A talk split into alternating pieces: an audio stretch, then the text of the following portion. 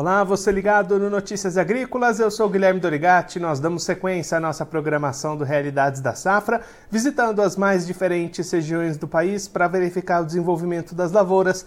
Dessa vez a nossa parada vai ser em Campos de Julho, no estado do Mato Grosso, para acompanhar como é que está a safra de soja 23-24. Quem vai conversar com a gente sobre esse assunto, ajudar a gente a entender um pouquinho melhor esse cenário, é o Thiago Daniel Comiran, ele que é produtor rural lá em Campos de Julho, já está aqui conosco por telefone. Então seja muito bem-vindo, Thiago. É sempre um prazer tê-lo aqui no Notícias Agrícolas. Boa tarde, Guilherme. Boa tarde aos telespectadores do Notícias Agrícolas. É sempre um prazer falar com vocês. Tiago, a gente tem acompanhado né, muitas regiões do Mato Grosso sofrendo com o clima para a safra de soja. Como é que está a situação aí na região de Campos de Julho? O clima também tem prejudicado as lavouras por aí? É, Guilherme, não está diferente do restante do estado. O estado inteiro está passando por um período muito complicado, né? Ainda está passando é, pela situação de, de seca e comprometendo muito toda, toda a área de, de soja da, da região do Mato Grosso hoje. E aí, Tiago, nesse momento, a gente já consegue ter alguma ideia, alguma estimativa de perda do potencial produtivo dessas áreas?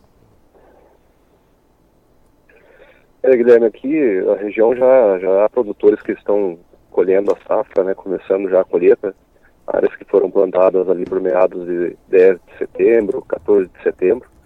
Uh, áreas elas iniciaram a colheita devido à, à morte da, do, do, soja, né, da, da, variedade, do material, por conta do excesso de seca.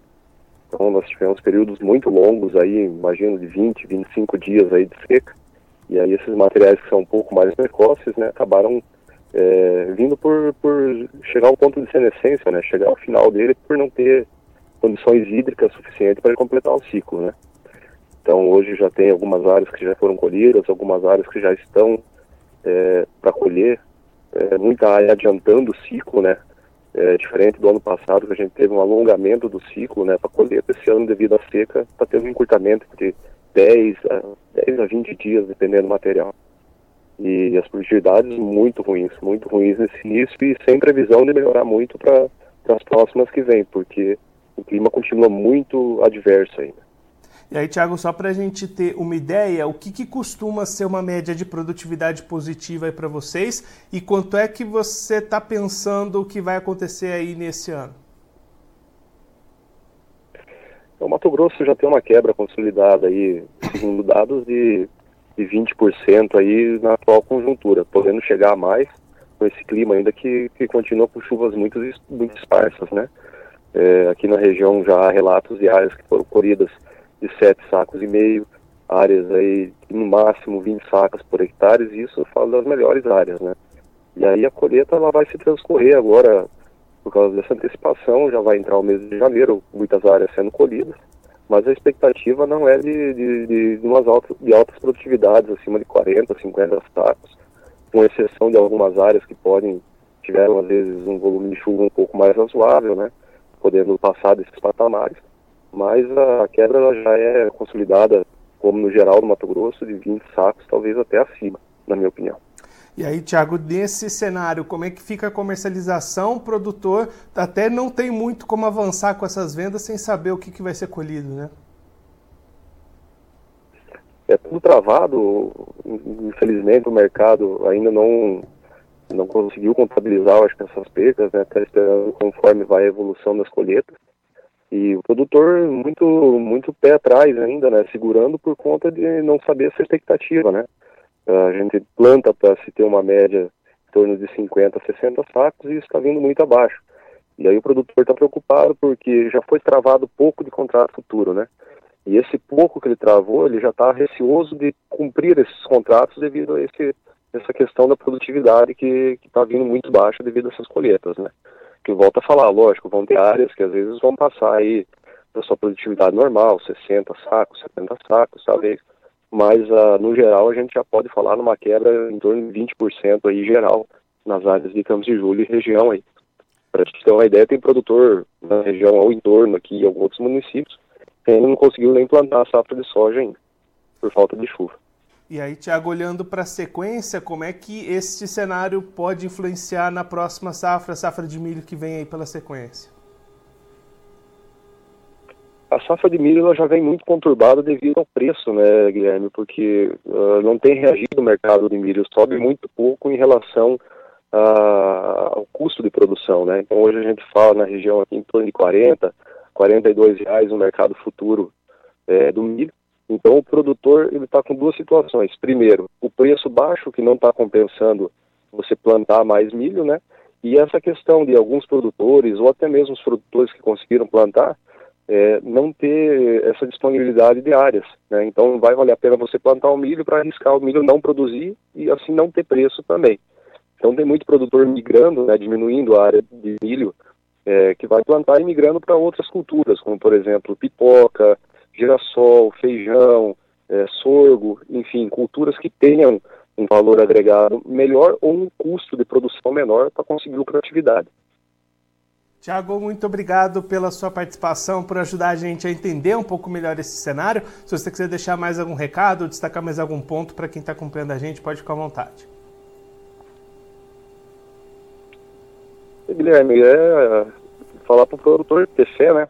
E nem a gente sempre fala, o, o agricultor ele sempre tem aquela expectativa que o próximo ano é melhor e a gente não, não pode perder essa fé. Todo ano é uma, uma situação diferente, a indústria é céu aberto, né?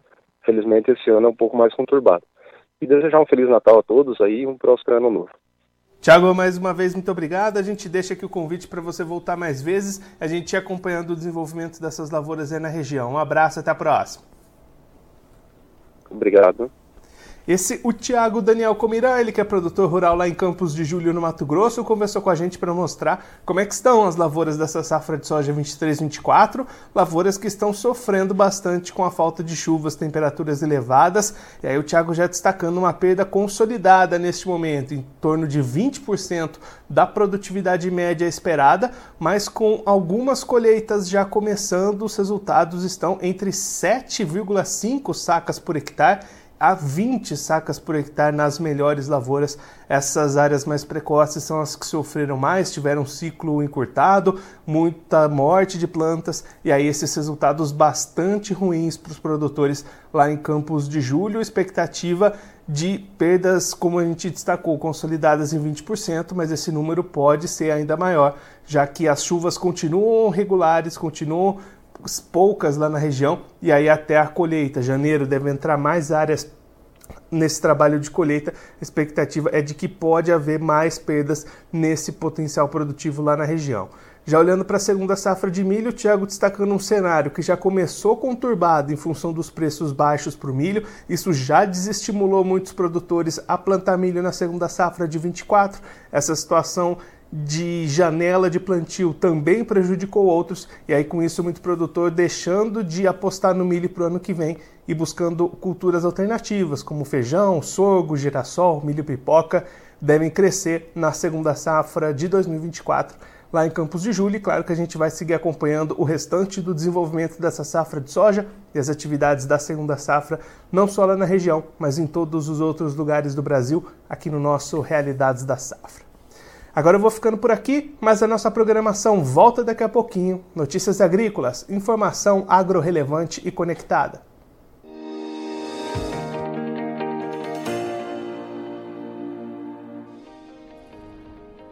Inscreva em nossas mídias sociais no Facebook Notícias Agrícolas, no Instagram arroba Notícias Agrícolas e no nosso Twitter arroba Notiagre. E para não perder nenhum vídeo, não se esqueça de nos acompanhar no YouTube e na Twitch, Notícias Agrícolas Oficial.